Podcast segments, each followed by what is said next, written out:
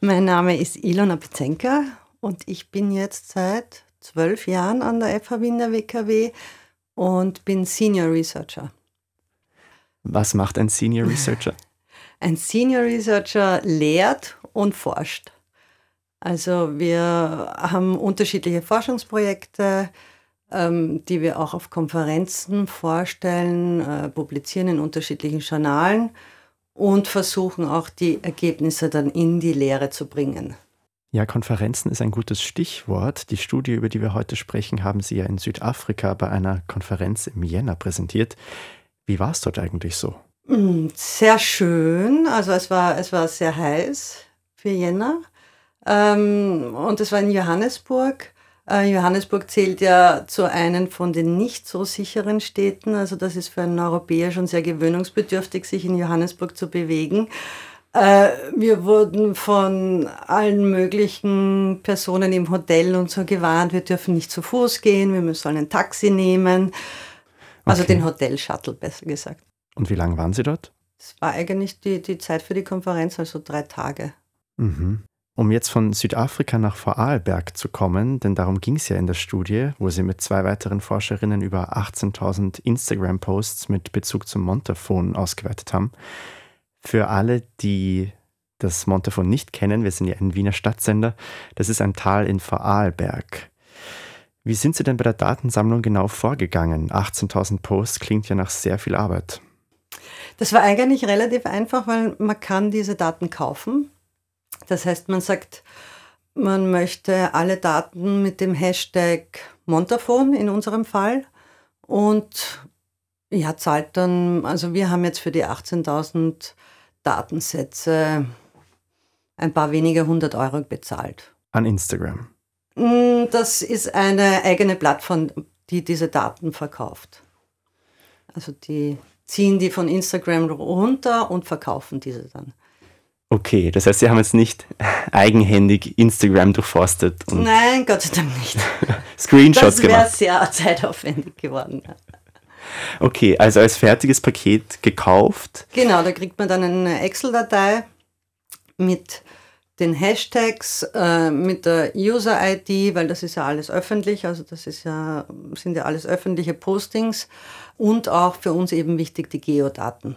Also die Markierungen, die die Leute gesetzt haben bei ihren Beiträgen, wo sie sich befinden. Genau, das ist ja mittlerweile sehr einfach, weil, oder gerade im Tourismus, sage ich, wenn man auf Urlaub ist, will man natürlich zeigen, wie schön es dort ist und wo man war. Und mittlerweile mit den mobilen Geräten, die haben alle eine Standorterkennung und diese Daten werden natürlich alle irgendwo gespeichert.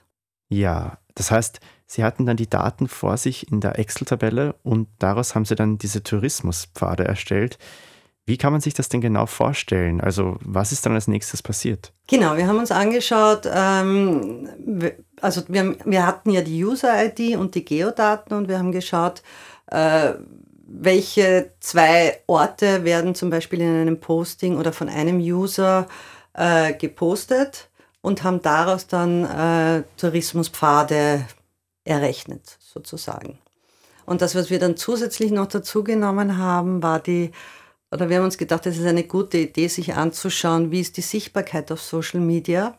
Also wie viele Personen kommentieren diese Posts, wie viele Personen liken diese Posts und dadurch irgendwie abzuleiten, wie populär oder wie sichtbar ist einfach, sind diese Orte, die diese Touristen vorstellen.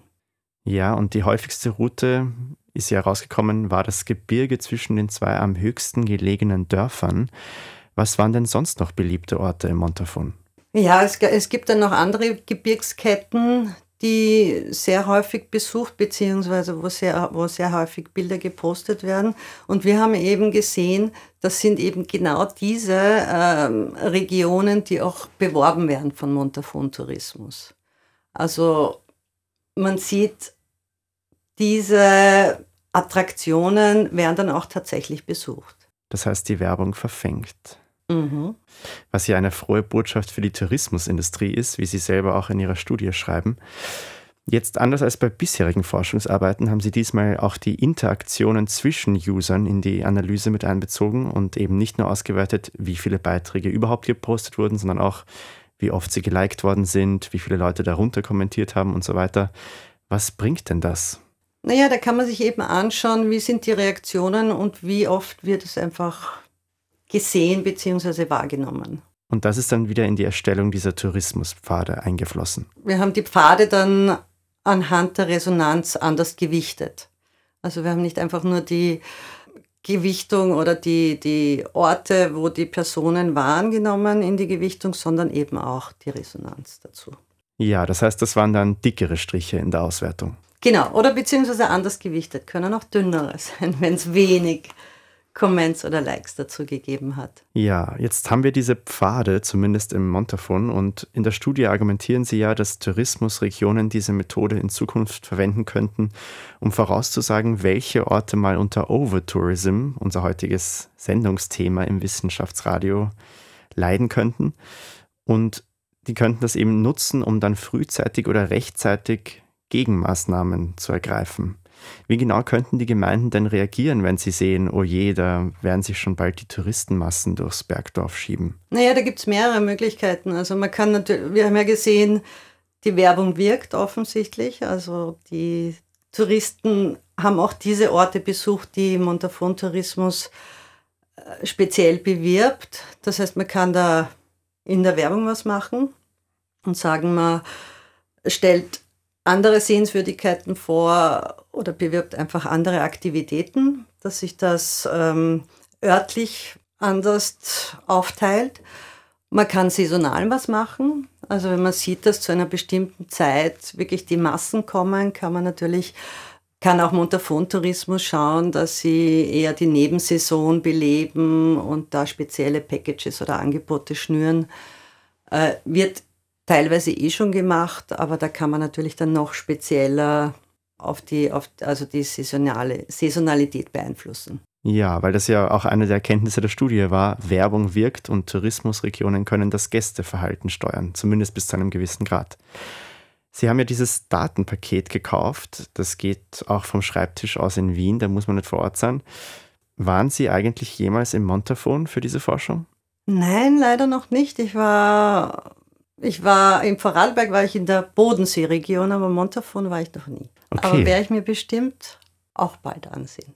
Okay, aber das Projekt hat Sie ja nach Südafrika auf die Konferenz geführt, was ja auch nicht nichts ist. Vorerst letzte Frage. Das Projekt ist jetzt vorbei.